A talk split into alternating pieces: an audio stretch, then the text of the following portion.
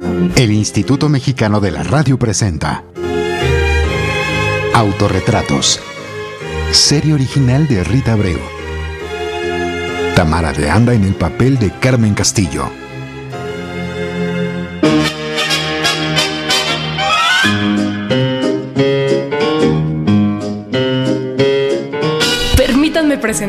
Soy la señora Carmen Castillo y trabajé muchos años para la XCW.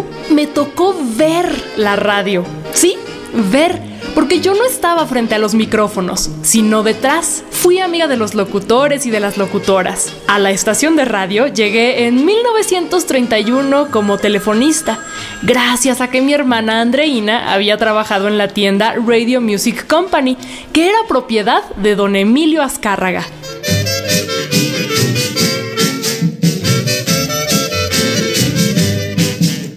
En los 30 años que trabajé en la XCW, hice muchas amigas como la gran Rita Rey, Lucila de Córdoba, entre muchas otras, que me traían detallitos cuando salían de viaje. Yo no sé si ustedes sepan, pero antes de que la W estuviera ahí en la calle de ayuntamiento, se encontraba arriba del extinto Cine Olimpia. Ay, ¿se acuerdan de aquel lugar tan elegante sobre la calle 16 de septiembre? De no haber sido porque me ponía tensa y me cohibía mucho, quizá me hubiera animado a ser artista. Mis compañeros me echaban porras e incluso el señor Otón M. Vélez me llegó a decir que yo tenía muy buena voz. En una ocasión que grabaron la serie de Sherlock Holmes, faltó una actriz y me pidieron sustituirla. Todo salió bien, pero ya no continué.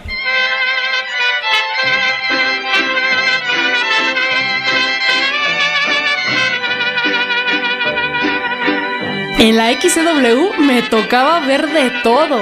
Desde actrices que llegaban segundos antes de que empezara un programa, como en el caso de Elvira Ríos.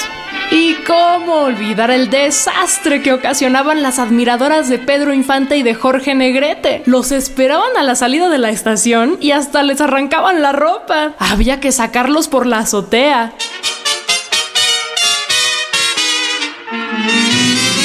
Casi se me pasa a hablar del maestro Agustín Lara. ¡Qué caballero! Tan respetuoso, tan correcto. De él conservo un cenicero que yo le prestaba cuando transmitía el programa La Hora Azul. XEW, la voz de la América Latina desde México.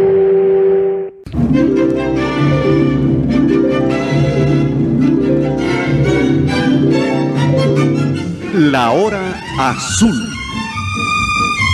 Una hora con el recuerdo. Una hora con los grandes. Los grandes que escribieron la historia musical de México.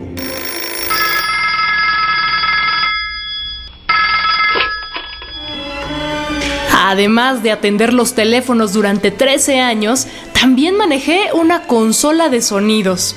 En la radio hice de todo un poco. Luego fui secretaria de Rosario Vida Urreta, sobrina del señor Azcárraga. Así llegué al departamento administrativo. Cada día sucedía algo inesperado. La radio es así.